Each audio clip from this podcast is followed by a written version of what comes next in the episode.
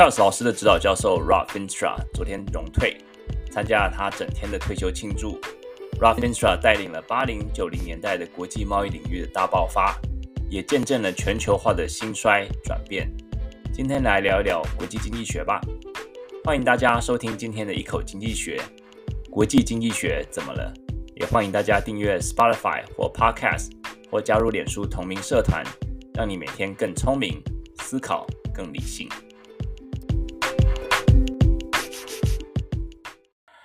Hello，大家好，台湾的朋友晚安，美国的朋友早安，欢迎收听一口经济学 （Bite Size Economics），我是 Charles 啊。这个节目在每个星期六的加州啊早上七点啊，台湾晚上十点播出。大家如果错过的话，可以到 Podcast 或者 Spotify 回听，就是搜寻一口经济学就好了。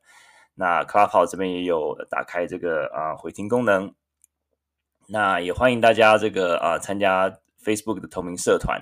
上面就是呃，除了每个礼拜的这个录影呃节目录影之外呢，呃录音之外呢，还有我有时候在一些节目，像是美国之音啊，或是这个啊、一些啊、访谈的录音录影啊，这个这边都都可以看到。好，呃呀，昨天其实还挺忙的，星期五啊、因为我参加我的这个指导教授他的这个退休啊，我的教授呃他叫 Rob Finstra，Robert Finstra，他是。嗯，算是一个世界级的一个国际经济的一个学者吧。那就是今天等于是也是挑这个主题来跟大家聊一聊，讲国际经济学到底在讲什么，就是一个很科普的一个呃一个入门这样子。那他呃他是一个加拿大人，那嗯他是一个算是一个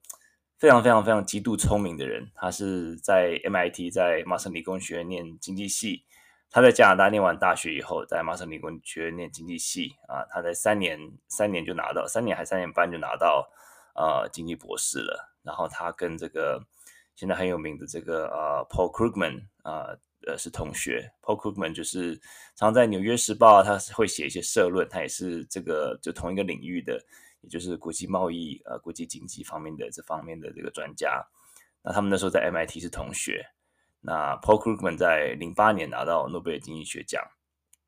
那当然就讲到讲到我这个指导教授 Finstra 啊，他是他本身就是是的聪明归聪明，不过可能世界上聪明的学者很多，但是我觉得呃他尤其是对我的影响特别大，因为呃前一集有讲到嘛，我我在美国的求学路其实蛮坎坷的。啊、其实之前在嗯，在北卡花了这个九年的时间，最后竟然没有拿到博士，呃、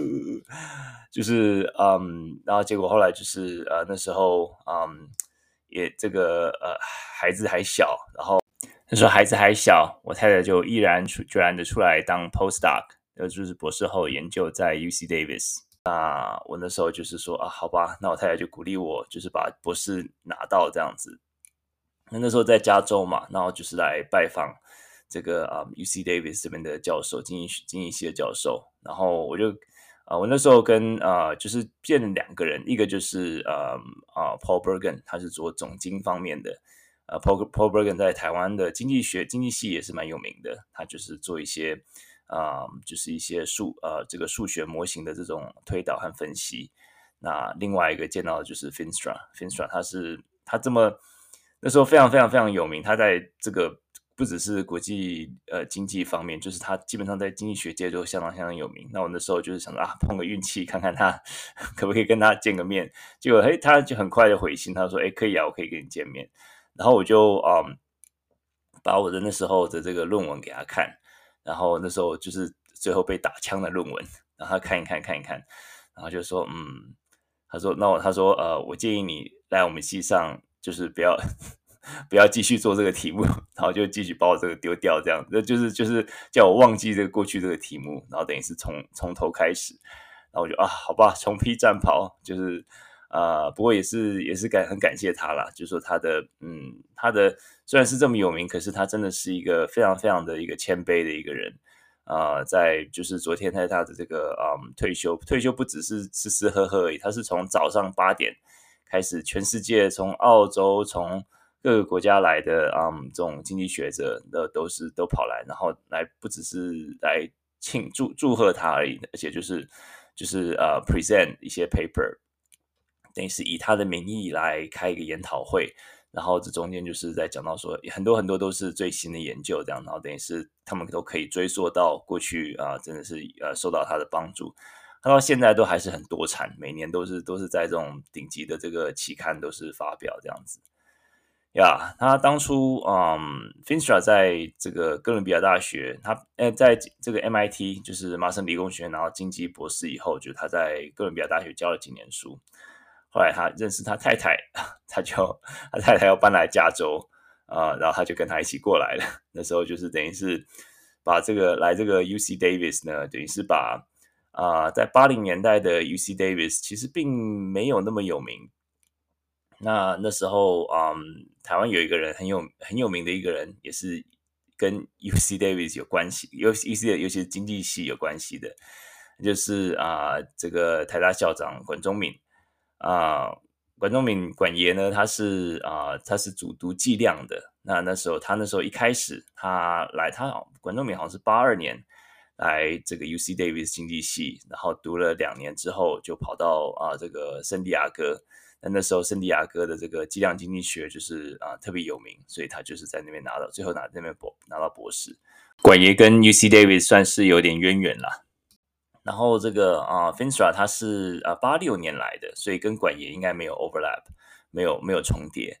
后来 Feenstra 他来了之后呢，因为他实在是太有名了，所以他就吸引很多其他的不同的学者啊，也一同的来加入。那现在就是这个 UC Davis 的啊，原本是就是默默无闻呐、啊，那现在等于是啊，进他的经济系的排名就一直往上，那现在目前是大概排名二十名吧。那就是他跟他本身跟这个 Paul Krugman 的学术地位其实是平起平坐的啦。当然，就是 Paul Krugman 拿到这个诺贝尔经济学奖，不过他本身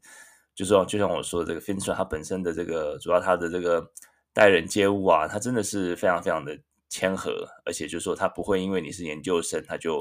嗯就就这样子这个不花不想花时间在你身上。他跟很多很多学生啊，都还是花很多时间这样子。呀，那昨天就是他们就说啊，就是有两个字来形容他，这两个字通常不会一起出现，一个是 rigor，一个是 ease。啊，rigor 就是很严格、严谨的意思，就是说我们通常是说一个数学或经济模型很 rigorous，就是说很非常非常严谨，一步一步推导的出来，就是呃，这个你结果是是不会有错的。然后 ease 就是说表示他的这个待人接物的态度这样子。那我现在当然就是因为我我人还是住在这边嘛，所以还是有跟他跟他继续保持联系。那我也在帮他，他有这个出很多书嘛，那他每年都会啊、尤其是教科书啊、呃，就隔几年就会再版一次。那我就帮也有在帮他帮他做这个再版，就是帮他这个啊、update 一些资料再版的工作这样子呀。那我觉得真的是他真的是我的 second chance，是我的这这个恩师啦。对，那所以说昨天也是也是蛮蛮开心的，就是能够参加这个他退休的这个啊、一个一个庆祝的一个活动这样子。好，好，那先开始先跟大家这样子聊一聊。呃，好，那我们就节目开始的时候呢，我们就先来聊一聊这个礼拜的一些经济数据和嗯重要的新闻。第一个新闻呢是啊。工作开缺和劳工转职调查报告，这个是呃星期二吧？呃，我看一下星期星期三的一个啊、报告。这个报告叫做 JOLT 啊、Job Openings and Labor Turnover Survey。那这个报告跟一般我刚等一下要讲的五月份的这个非农就业指数呢不太一样。这个是一个啊、通常它会延一个呃，就是慢一个月出来。那这个不过这个调查报告很重要，就说。像这个一般的呃每个月的这个非农就业指数呢，非农就业报告告诉我们多少人在找工作。那这个 JOLTS 这个报告呢，它是告诉我们啊，这个市场上有多少工作在找人。所以一个是多少人在找工作，这个是比较及时的，也不是及时啊，就是说呃像这个呃现在公布的是五月的，那这个工作在找人呢，就是它又再延延了一个月，就是现在公布是四月份的。那四月份，他就是啊、表示工作开缺，工作在找人，工作开缺，现在啊、就是比起三月少了四十五万人，四十五万个工作。那目前市场上市场上还没有被填满的，大概还有一千两百万个工作。那这个一千两百万看起来还蛮蛮巨大的，但是呃，因为它工作这个数字开始往下降了，所以说表示说开始降温了。那或许一些企业已经开始找到方法，就说，诶，我可以不用找那么多员工，或者说让我现在的员工啊、可能就是可以留住他，然后让他做多一点时数，就可以 cover 一些啊、我就不用再多啊、多多啊、就是多开一个缺这样子。所以说，嗯，其实是有这是比较好的迹象啦。就说工作如果说继续一直在一直在增加的话，它就会一直刺激工资嘛。因为老板就是为了要找人，所以他就要吸引员工，所以他就一直增加这个他要的这个这个工资嘛。所以对于通膨来讲是好的，那就是稍稍降降温一点点。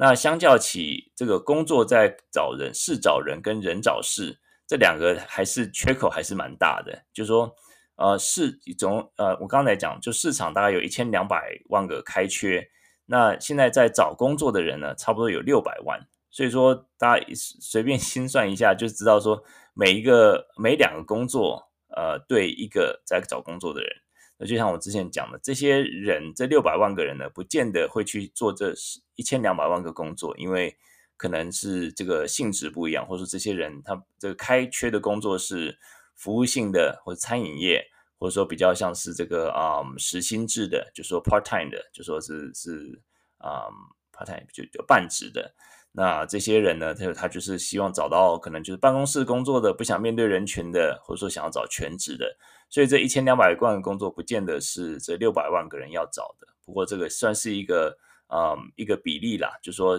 因为过去在疫情之前是没有的现象，所以这样子二比一的情况，其实表示劳动市场还是蛮紧绷的。那，嗯，这个，呃，至于就是呃离职的人呢，就是并没有差太多这样子，呀，所以所以说他这个报告也有讲到说，这个四月份离职的人口。好，这个就是 JOLTS 啊，这个。工作开缺和劳工转职报告，是找人的报告。那接下来呢？第二个是啊、就是人找事，就是五月份的啊、这个非农就业报告。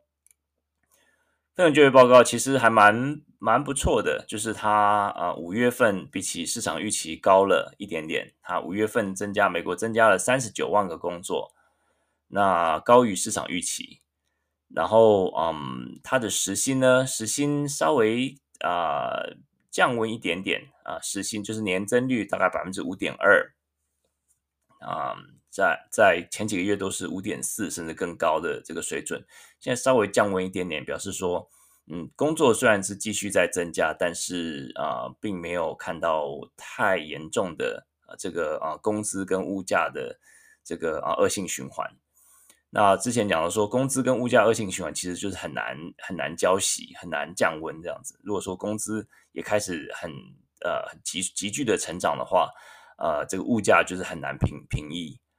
那最主要就是说是啊、嗯，这个呃餐饮这个服务业，还有这些啊、嗯、这个油气产业是最最大的一个啊的呃这个工作增加，然后再来是一些高科技产业 （professional business services）。然后还有这些运输业，那劳动力呢？就是说，你这么紧绷的市场，你需要更多的这个子弹嘛？更那你如果说劳动力一直一直维持很低迷的话，那就是你的工资就是你就是这么多人，你你老板就不得不一直加工资嘛。那劳动力稍微增加一点点，稍微增加三十二万左右。所以说五月份的这个报告其实是一个还蛮不错的报告，就是说工作有增加，劳动力有增加。失业率维持在三点六，那所以说整体来讲是是还蛮不错的。如果说今天是鲍尔啊，鲍尔看到这份报告，我想他一定是相当的欣慰。联准会主席他就是现在开始升息的时候，但是我们看到这个啊，他的升息并没有造成太啊明显的这个经济的衰退，或者说经济的这个啊踩刹车。甚至这个劳动，他这工作还是在不断的被嗯，不断的被创造，而且是不断的被啊、嗯，就是有人在找到工作。那人找到工作，就是你就有钱去付啊、支持你的消费啊、来买房子、买车子。那虽然说消，虽然说这个通膨很高，但是在嗯通膨这边这方面，就是说在啊联准会的这个紧缩的货币政策之下，它应该会开始慢慢的降温。那降温之际呢，他也不想要这个这个力道过猛，就是还是还是就是慢慢的来这样子。所以说啊、整体来讲算是不错的报告了。那但是对于拜登来讲，或许这个 报告不够好。他昨天有出来讲，拜登总统昨天出来讲说，哎，你看我们这个目前的工作增加的这个啊、这个是很很好的迹象啊、但是民众现在最有感的还是通膨嘛。所以说其实啊、他常常在讲到说，哎，这个。通膨啊，呃，这个不通膨是怎么样？他要尽力的啊，这、这个是什么什么？因为呃，俄罗斯啊，普丁啊，这个关系啊。但是民众来讲，通膨就是通膨嘛，就说我管你是什么原因，你就是就是会怪罪这个拜登啦。所以拜登现在也是啊、现在其中选举要呃要准备了。那这个这个礼拜是。加州要要这个投票，就是说在在年终的时候，先要呃有有一一轮的投票，叫啊叫呃诶叫做 primary，叫做 primary 嘛，还是在呃 primary 是十二月年底的那那一次，那现在是有点像说啊预投，就是说像有一些呃可能有好几个候选人，就是你就然后最后这个这一轮之后呢，把最高的两个人选出来，然后年底的时候选。然后所以说就是嗯，在现在就是开始这个战况、选举选况这个激烈的时候呢，就说对于民主党来讲，就说他们的这个通膨的问题，就是他们必须要嗯提出一个解决的办法。好，不过五月份的这个劳工这个非农就业指数，我觉得是还蛮不错的，就说是就像我之前说叫一个 Goldilocks situation。Goldilocks 就是一个故事嘛，就说熊爸爸、熊妈妈跟熊小孩。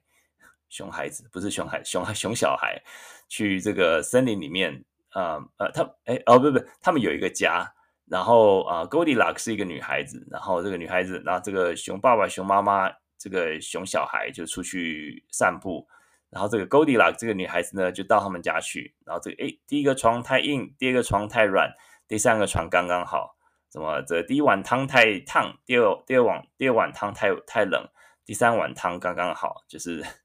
就是是刚刚好的那个情况，我们就因为美国人就叫做 Goldilocks situation。那今天这个非非农就业指数呢，就是一个 Goldilock，就是刚刚好的一个一个就业指数。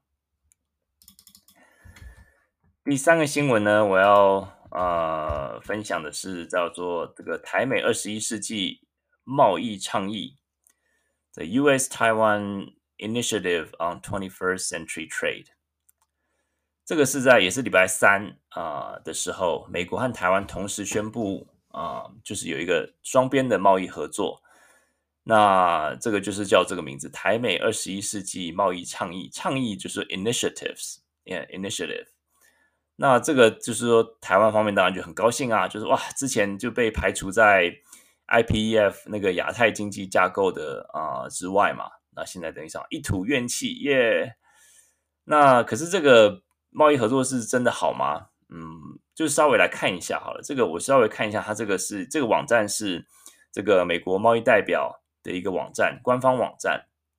它涵盖了十一个议题，它的目的呢是希望能够发展实质的，用发展实质的方式来深化经贸关系，以共同的价值来彼此追求彼此的贸易优先，以及创啊、提升创新和对劳工和企业包容的经济成长。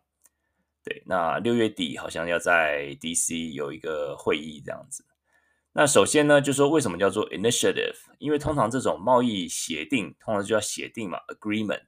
就是自由贸易协定啊，或者就是比较有法令效益的，或者说这个比较传统的方式都叫 agreement。那为什么叫做倡议 initiative？就说这个名字也是蛮值得玩味的啊。就说像之前这个亚太经济框架，它也不是用 agreement，不是用协定，是用框架 framework。那这个也是用，这是这我们现在讲到倡议是用 initiative。其实你看在在这边就可以看到美国它的意图啦，就是他们是希望能够跳脱传统的这种贸易协定，因为就是你改一个名字，就说你就一个新的框架嘛，等于在这框架里面，就是它可能比较多的施展空间。比如说，美国在这个啊、这个亚太呃印太经济框架里面，他会要求就是各国的这个主权主权领域，比如说他对于劳工制度啊、供应链啊、绿能产业啊，甚至就说一些税务方面，那就是基本上就是希望能够这些国家能够更倾向美国价值啊，然后就有一些战略的合作，也希望能够啊让这些国家能够来遵守这样子。那不过这个在这样情况下，就是已经超越了传统的贸易的啊谈判的一个范围的时候，或是协定的范围的时候，也让一些国家变成摇摆不定吧。虽然说，即使说这个国家已经成为了会员国，但是它对于一些细节，比如说像工会，或者说他们对于绿能的这个啊减碳的一个标准，是不是太过嗯，可能就是他们可能会考虑说，到底适不适合呃全盘接受这样子。那在这个嗯。这个这个呃，台美，对不起，这个名字太长。台美二十一世纪贸易倡议里面呢，呃，我认为是有点类 IPEF，台湾不是类火车，就是类 IPEF。这个其实基本上就说，这个倡议呢，跟跟这个啊、印太啊、经济框架其实是很多地方重叠的。你看这十一个议题里面，包括这个气候变迁啊、供应链、劳工权益、反贪腐这些，就基本上就说是。印太这个经济框架的一个孪生弟弟啊，就是双胞胎弟弟。但是呢，仔细看的话，其实它呃台美经济倡议里面，比起这个印太的这个框架更多，它要求更多，呃，而且它包括了很多传统谈判这个贸易谈判的元素，包括贸易便捷化，还有农业贸易啊、呃，还有以科学为本的法规等等。那美台湾在美国呃，这个前前阵子在炒很多这个美猪美牛怎么样怎么样，这个很多就是他们就是要求台湾以科学为本的法规，这些都是嗯在 IPF 在那个啊印太框架里面没有讲到的，但是在这个台美的这个倡议里面，它就是把很多这种传统贸易谈判的东西纳进来，所以说其实我觉得嗯相较起这个经济框架，就是印太经济框架来讲，其实。这个感觉，美国其实还是来势汹汹。我觉得台湾，嗯，应该要谨慎以待。当然，就是很高兴，就是说，呃，这个在经贸方面可以有更深的一个啊、呃，这个关系有更更好、更更好的深化。但是，我觉得这个中间的谈判的中间还是要严阵以待，因为呃，所有的贸易谈判就是让利嘛，give and take，就是互相让利。你给我一点点，我给你一点点，那我我我保守我的底线，你也保守你的底线。但是很多时候，就是说小国跟大国谈判的时候，很多时候大国，尤其像美国跟台湾，美国跟台湾，就是说，如果说他是跟一群国家来谈的话，就是这个印太这个框架的话，他必须要取得大部分这个最大公约数嘛，所以说他可能他的要求就不会太多，他可能最初的要求，可能供应链，你不管怎么样，你就是要遇到，比如说他就是遇到美国跟中国的话，你必须要选美国，你不能选中国。那可是你如果说跟跟十几个国家谈判的话，你不是每个国家都是在政治光谱上都一样的嘛，所以你就必须要取一个最大公约数。可是如果说是双边贸易的话，就台美，美国就可以挟着它的这种啊、比较像是一个啊、庞大市场这种独买的优势，就经济学所谓的 monopsony，就说它是很大的这个市场，你不呃你你没有办法失去这个这么大的市场。所以说，嗯，很容易就是会被逼着处处买账啊。那可是我觉得这个其实，在台湾的谈判里面，就不见得表示我们必须要什么都要忍让。因为我想，台湾独特的一个比较利益啊，像是晶片啊，或是一些农业上面的一些比较利益。然后，嗯，其实我觉得就是再加上双边谈判的一个弹性吧，就是说，虽然说对方可能会多凹我们一点，那我们也可以多凹对方一点啊。这个也是 give and take 嘛，互相让利。然后我觉得目前美国就是比较大的一个问题，就是说台湾可以用来一个啊、作为反守为攻的一个一点，就是说美国的啊供应链还有晶片荒这些啊，还有这个通膨，这些都是美国现在的软肋。所以说软肋或是软肋，呃，在谈判桌上，我觉得可以就是可以要求美国让利的一个空间呐。那就说你可以说，哎，台湾可以提供这方面这方面解决你的这个通膨的问题，有效解决你的通膨问题。那你要拿什么来来来给台湾？就是你要拿出一点好处嘛。所以说，我觉得，嗯，其实，在这十一项的这个议题里面，美国意图很明显了，就说美国利益优先啊，但是呢，我觉得，嗯，台湾除了守住底线之外，我觉得要有有策略性的反守为攻啊，在美国现在的一些弱点上面来突击。那比如说像我刚才说的通膨啊、劳动力缺工、呃晶片荒这些方式，那我觉得应该可以进一步呃对台湾有利的一些啊、一些条件，应该是可以谈得出来了。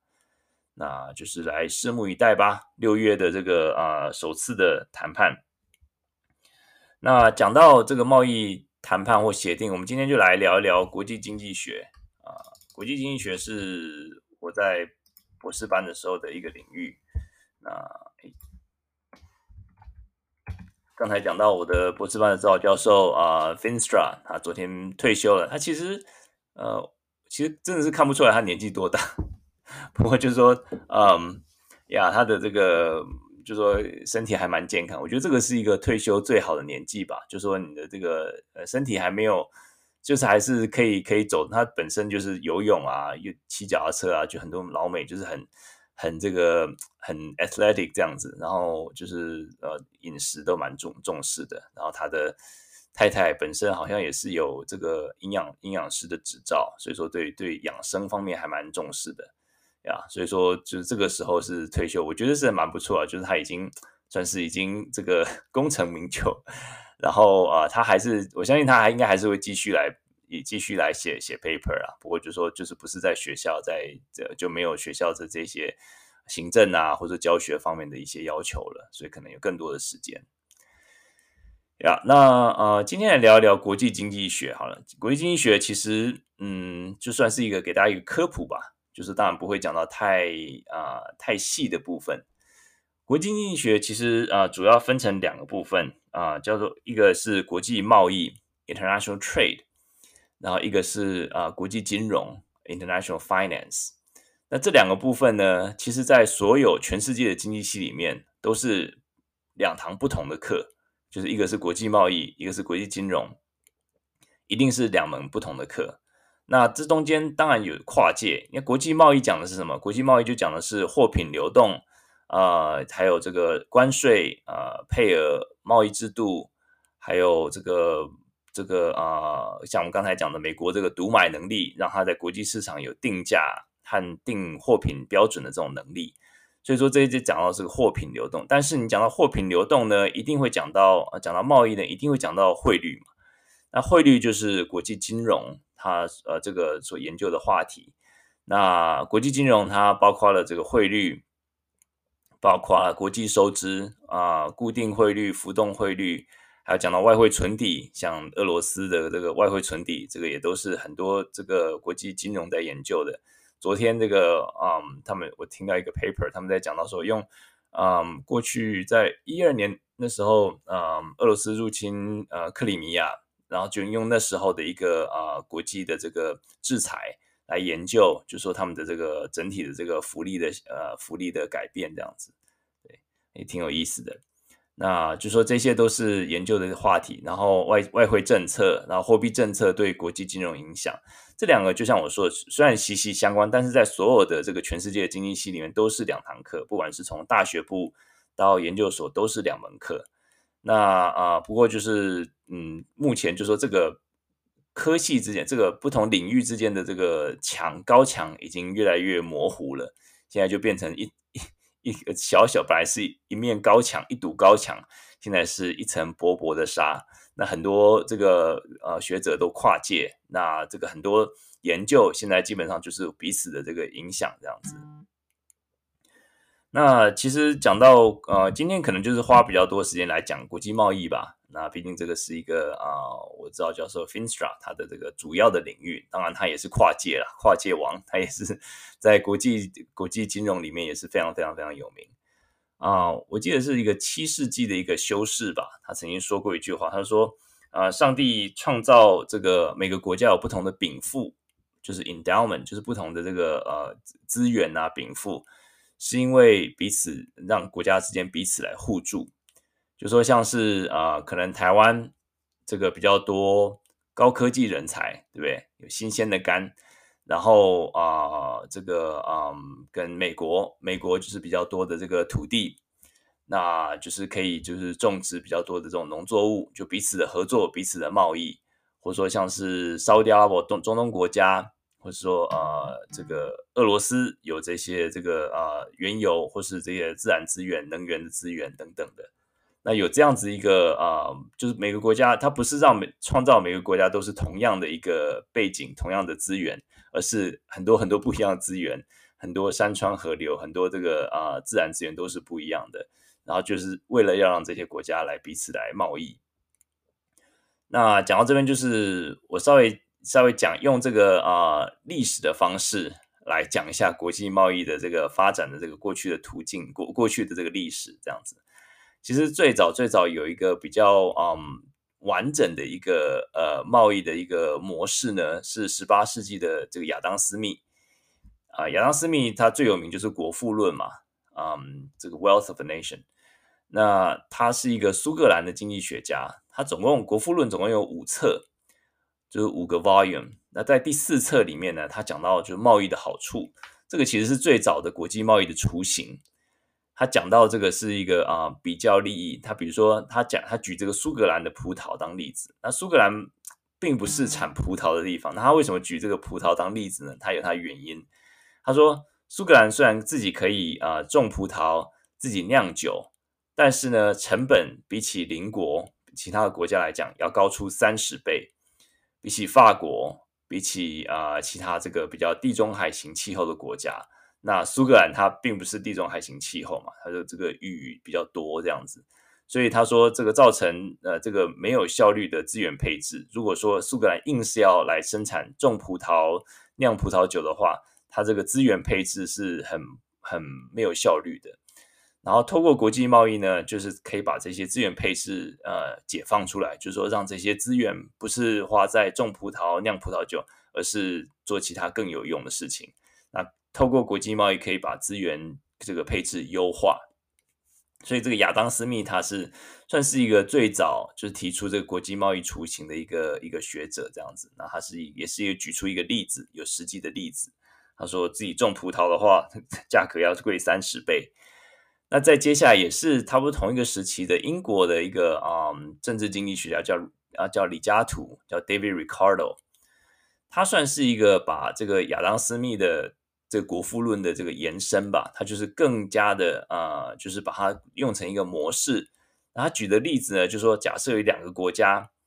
那每个国这两个国家都产生就是生产两种产品，他就是把这个比较利益法则更一步的延伸。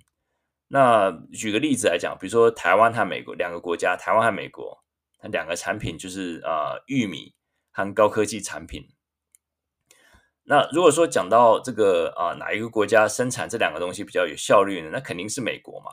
在玉米方面，这个它的这个地这么多，然后它的这个啊、地多，然后它的也可以用有很有效率的方式来种植。那高科技呢？台湾虽然是高科技王国，但是我相信美国以它的这个所有的倾权力来生产高科技，肯定是比台湾生产的多。所以这个我们就经济学里面叫做绝对利益，就说这个国家比较大嘛。它的两种产品都可以生产的比台湾多，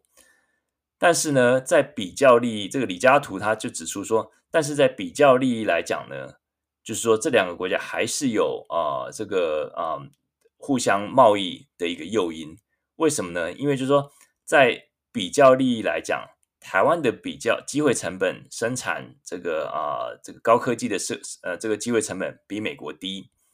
就是说台湾能够更有效率的来生产。啊、高科技产品产品，那美国呢？它可以用更有效率的来生产农产品。那所以说这样子的话，就是就产生这两个国家就有交易的动机嘛。因为台湾能够这个用比较低廉的价格生产高科高科技产品，那美国可以用比较低廉的价格生产玉米，那就造造成这个啊、能够有互相贸易的一个一个一个诱因。那这个就是很简单的一个模式，就是两个国家两种产品。然后它就是延伸这个亚当斯密的一个啊、一个国富论的一个延伸。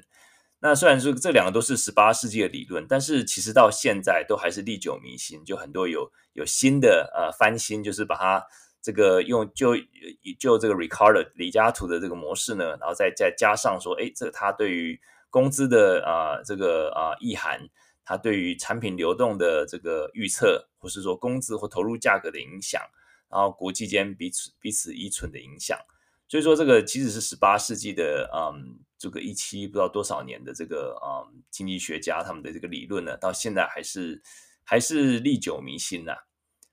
那这个后来李嘉图模式呢，很多人就说，哎，可是啊、嗯，比如说像是这个，大家就开始想到说，那那除了生产之外呢，就是说你的呃生生产的产品之外，大家就开始开始考虑说，哎，那生产要素呢，就说。你生产生产这个产品，当然需要人工嘛，需要土地嘛，需要一些，比如说是啊、这个机器设备、厂房这些的。那这些东西的嗯投入也必须要研究嘛，你必须这个就是很自然而然，就是你你研究这些货物流动之后呢，他们对这些呃这些你的要素投投入的影响呢，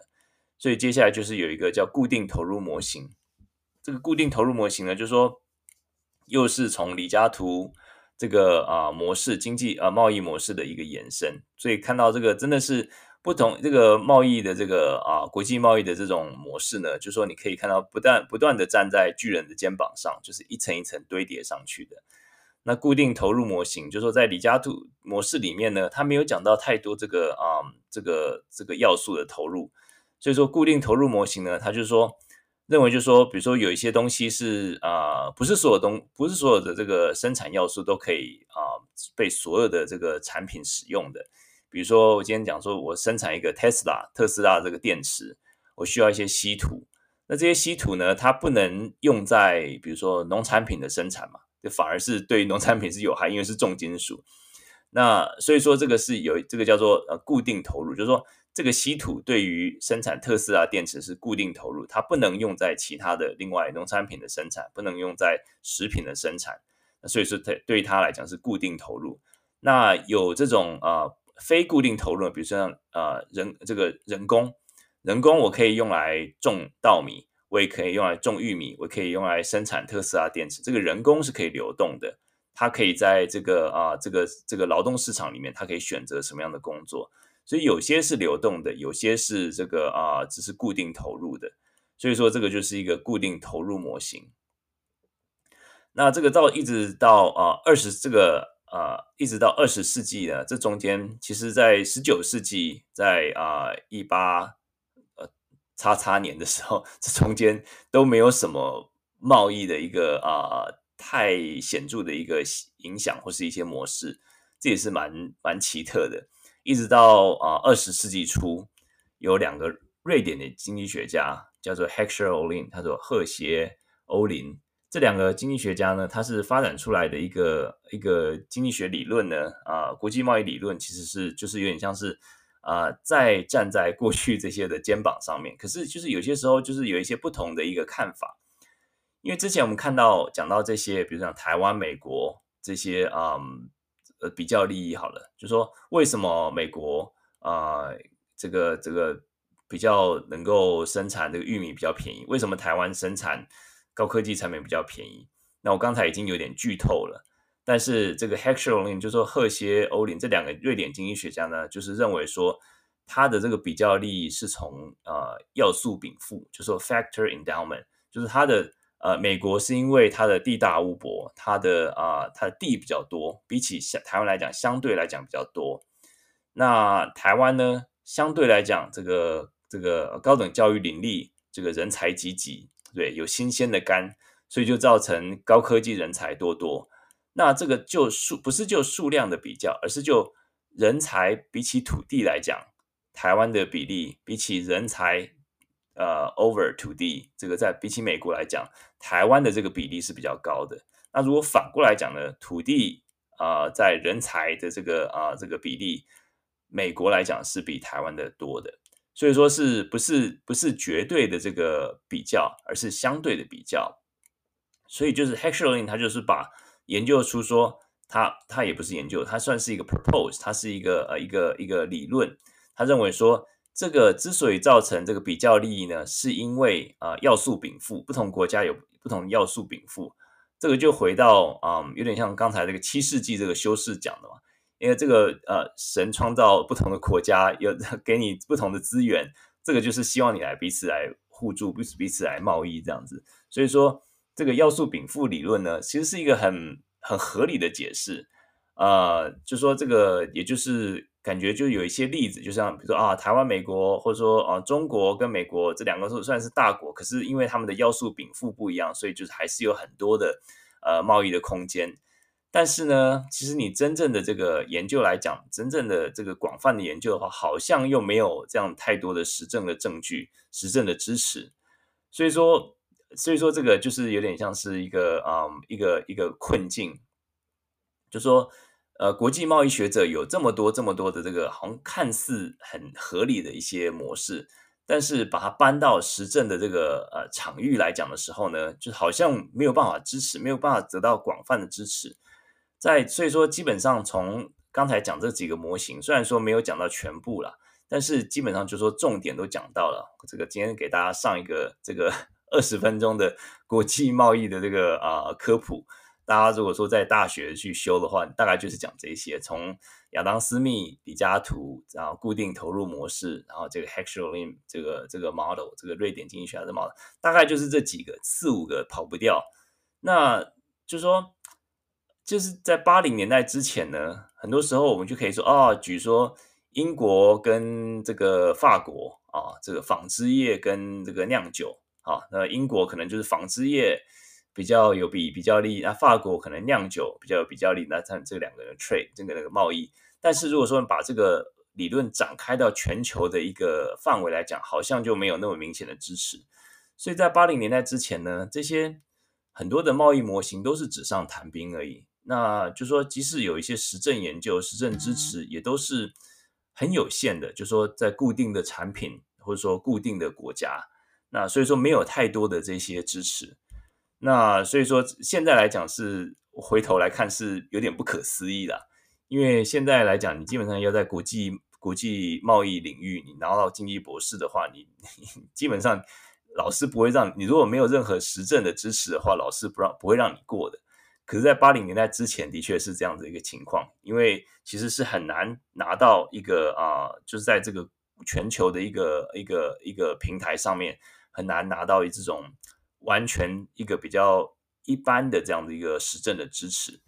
那从这个呃理论过渡到实证研究，就是在八零九零年代的这个时候，那就讲到说，呃，像 Paul Krugman 或者说我的指导教授 Finstra。这两个其实他们就是当初从芝加哥啊、呃、MIT，然后还有哥伦比亚大学这些，在这几个学校的这个啊、他们在八零九零年代算是国际贸易理论的这个大爆发的时期。那那时候其实啊、呃，像 对不起，呃，我的教授有两篇，主要是呃很有影响力的文章，一篇是在九四年的文章，一篇在九八年的文章。那基本上他就是用一个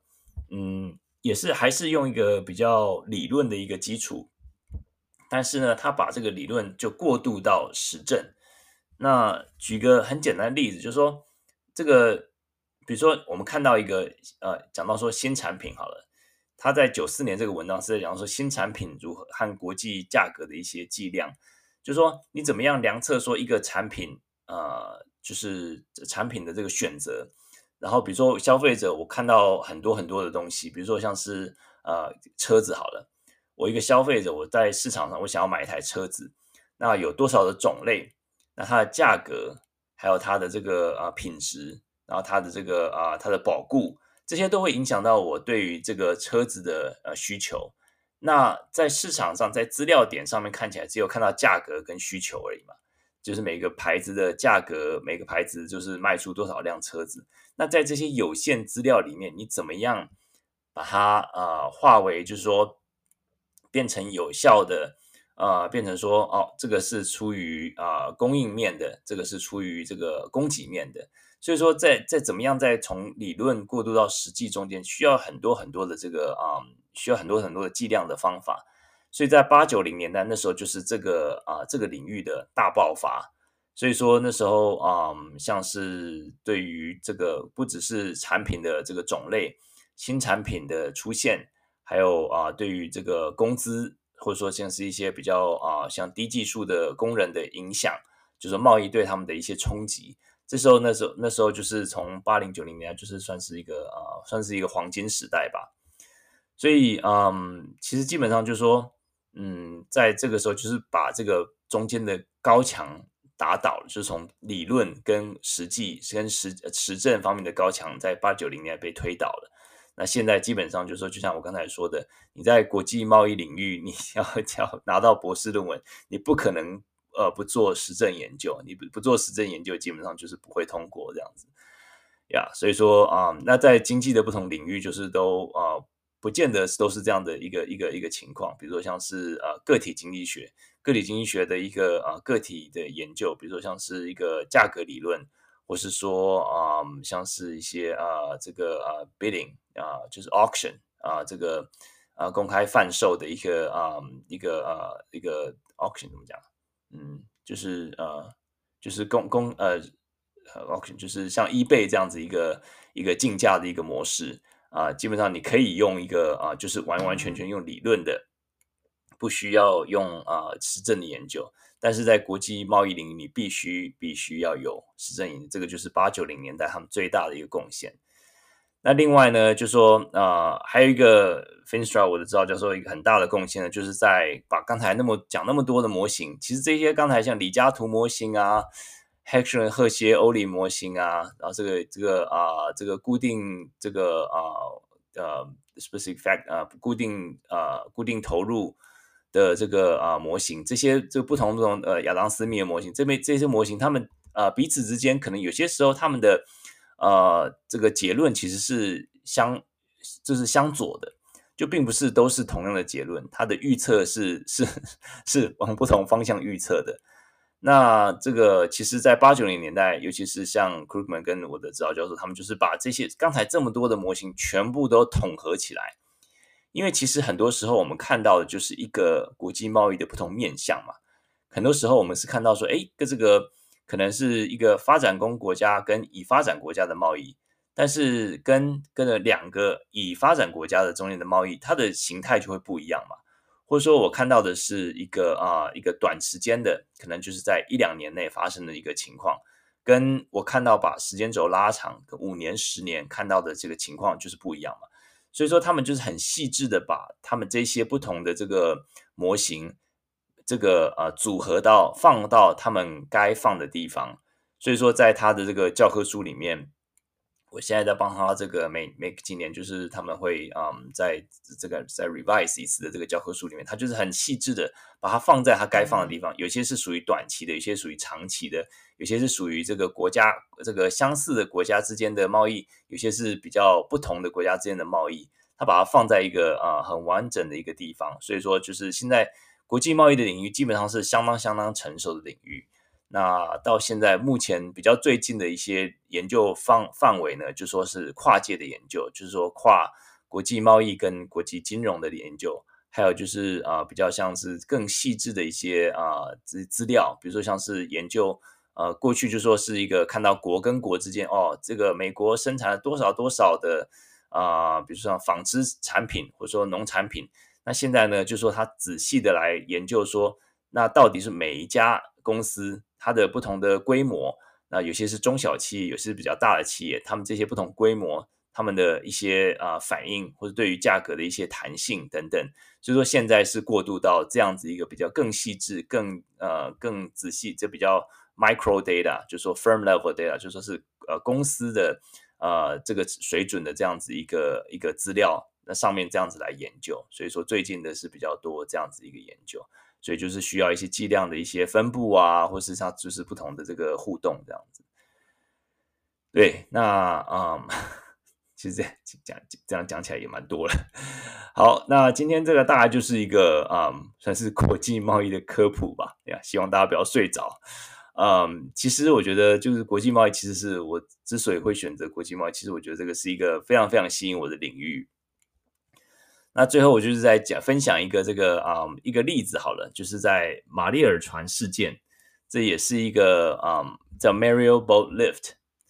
这个是在讲到说呃很多时候在自然的一个嗯或者说一个政策的一个冲击，我们看到一个世界上一个一个一个一个啊、可能是移民潮，或者说看到嗯一个战争，或者说看到啊、中美贸易战，这些都是提供。经济学家一个很好的一个素材，就说我来研究国际贸易，或是我来研究当地的工资影响等等的。那最近就是可以开始看越看到越来越多，就是因为战争所造成的影响，或者说看到这个啊、嗯、这个油价所造成造成，这个都是给经济学家提供一个很好的素材。那我最后来分享这个，就是八零年代的时候，也是给经济学家一个很好的研究素材，叫做 Mariel Boat Lift。这个马利尔船事件呢，就说在在一九八零年代的时候，四月到十月的时候发生的这个呃。移民事件也是二十世纪世界上最大规模的移民事件之一。那时候，大批的古巴人，就是卡斯楚说：“好，你们不想要再待在古巴的话，你们就你们就走吧。”就是就是还蛮大方的，就是也是一个蛮奇怪的一个策政策。那时候，很多很多的古巴人从这个啊、这个呃马利尔港，这个古巴的马利尔港 （Mario） 这个港 port。逃难到美国，很多就是跑到这个迈阿密，因为是最近的地方嘛。所以说，迈迈阿密到现在都还是很多很多的这个古巴移民，所以他们的这个古巴的菜啊，他们的这个文化都很，就跟当地的文化都很多的影响。所以呃，好像这短短的几个月，就是有几十万人啊、就是从古巴逃难到到美国。那就是这个，就是当然是一个政治事件，也是一个历史事件。但是如果大家直接仔细想的话，就诶。这么多的这个古巴的那个移民，那当然可能对当地的啊、工资可能会造成冲击嘛。可能他们移民过来的很多都是比较像是一个啊、低技术的一个一个劳工劳动啊、劳动力，那他们可能会造成对当地的可能纺织业啊，或是这些啊、这些工资会造成影响。那古巴政府那时候也很有意思，他们就是用用扩音器说，这个任何未经武力进入大使馆的人都可以进行移民，就是你要走就走吧，我不管你了。那美国呢，就是他就是也是直接收收进来，所以说就是呃，这个就是他们那时候就是很多很多就是呃，造成一下子呃移入的人，这个古巴的这个移民很多很多。那那时候就是呃，我知道教授还有其他的这个这个国际贸易的教授，就是长就是只有迈阿密的这个嗯工资。在纺织业，还有一些比较那个劳动密集的产业，跟其他类似的这种沿海的城市做比较，那同期的这个比较，就是你可以看到说，迈阿密是受到这个 shock，受到这个移民潮的这个影响嘛。那其他城市类似的城市呢，就是同样差不多的产业的城市，你并没有受到这个影响，所以说做一个很好的比较。那所以说就看到说，在短期内，当然就是看到说，哎，劳动供给上升嘛。劳动供给上升就会造成他们的工资降低，那工资降低，所以说这个就是符合我刚才讲特定生特定生产要素模型，这 specific factor model，它这个特定生产模型就是说它预计就是说你在一下子有这么多的这个人口流入的时候，劳动流入的时候，那它这个人口就是所有的产业都可以使用嘛，不管是高科技这个。或者说有些低技术的，或者说服务业的，或者说不各种不同的产业都可以使用嘛，那就会马上的一开始看到的一个效果就是说它的工资就会降低。那可是如果说在时间轴拉长之后呢，就是你如果说在五年、十年之后再看呢，发现说哎，工资就哎又慢慢回弹了，就说长期来讲好像并没有呃显著的影响。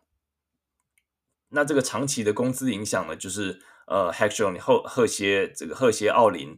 这个啊、嗯、这个这个模式，他也预测说，在长期来讲，他的工资不会受到影响，就是最后是这个叫 factor price equalization，就是这个啊要素啊价格均衡的意思。就是说，他虽然说古巴受到呃呃对不起，迈阿密收了这么多古巴移民，但是他最后啊长期来短期来讲是看到是工资下降，但是长期来讲不会看到这个工资的影响。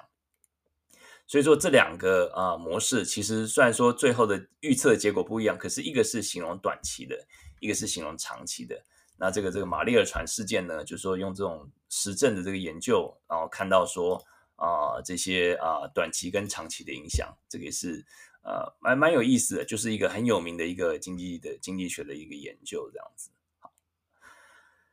好，那我们今天。聊了蛮多了，今天从一开始我讲到昨天参加我指导教授的这个退休荣退，然后讲到这个啊，今天这个上个礼拜的消息，主要是一个啊劳动市场的消息。那目前我们看到劳美国劳动市场还是蛮紧绷的。那通膨呃，就是劳动市场引起通膨的影响，嗯，还没有太多。目前通膨还是还是大部分还来说还是一个供应供应链的影响了。不过对民众来讲，管你是供应链还是什么什么链，反正就是 通膨就是很高嘛。对于拜登来讲，也是一个头大的问题。不过就啊、这个联准会来讲呢，就是他看到工这个劳动的这个啊、工作呃增加增加的数量，其实是一个 Goldilocks。我们刚才讲的这个不冷也不热的情况，是一个很好的情况。然后讲到国际贸易啊、国际金融、国际贸易。然后我们今天也讲到说，这个不同的其四五个国际贸易的模型，那就是都是站在不同站在巨人的肩膀上，一个接着一个。然后在八九零年代的这个。呃，国际贸易领域的这个大爆发，也是呃，也间接的，就是让这个 Paul Krugman 在零八年拿到诺贝尔经济学奖，他就是国际贸易的一个一个得主这样子。好，那今天聊很多了，那我们来看看，最后就来看看这个啊、这个下个礼拜有一些经济的消息。下礼拜啊、我想最重要就是 CPI 吧，就是。核心通膨跟通膨指数、消费者物价指数，星期五下礼拜五的啊、这个呃公布五月的 CPI 呀，那我预计应该现在应该是啊，四、月是八点三嘛，年增率八点三，那我预计五月应该还会再更低啊、呃，因为五月基本上就说，嗯，中国还是封城嘛，所以说啊、对于油价、能源啊各方面都是还蛮有抑制的效果，所以五月应该还好。不过六月来讲就比较难说了。不过五月来讲，应该是 CPI 应该是还可以。另外呢，就是一些房屋的指数，呃，还有一些，嗯、呃，看一下还有什么，呃，呀，诶，这个密西根的这个呃消费者信心指数，消费者信心指数一直都是 最近几个月都是蛮烂的。就是消费者也很奇怪，美国消费者很奇怪，就说哦，这个通膨影响我的这个对前景对前景堪忧，可是我还是拼命拼命花钱，就是说不管明天的，一直花钱呀，就是行为跟感知的这个分离吧。嗯，好，那今天的这个分享大致上都在这里啦。那今天等于是从这个我的指导教授的退休，想到我过去的这个。呀算是一个 second chance 吧。我在过去的这个 second chance，如果说没有听到的朋友可以回听。啊、就是当初来到这个呃 UC Davis，那我现在也是得继续待在这边教书。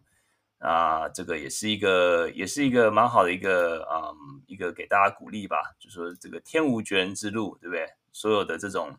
这种啊、呃，都是有这第二次的机会的，就是不会啊不、不会走到绝路了。那总是你回回头就是一看就是哎，其实是不只是这条路，还有很多其他的岔路，其实是可以走的呀。好，也欢迎大家加入我们的脸书社团，就直接查一口经济学，直接加入就可以啦。这个是公开社团。好，那我们今天就啊、聊到这里。现在台湾也蛮晚了，那祝大家有一个美好的周末。那就是。下一次可能是在台湾跟大家录音啦。我们下礼拜要回台湾，希望能够成行。嗯，呀，现在台湾的这个疫情也是有点严重，也是希望大家能够啊呀平平安平安，能够啊、这个注意安全这样子。好，那祝大家有个美好的周末。美国的朋友早安，这个台湾的朋友晚安啊、呃！谢谢下面的朋友，谢谢宇宙虾米，谢谢 Joy，谢谢啊 Belly。好，那就先这样子吧。再过三秒钟关房。好，大家晚安，拜拜拜拜拜。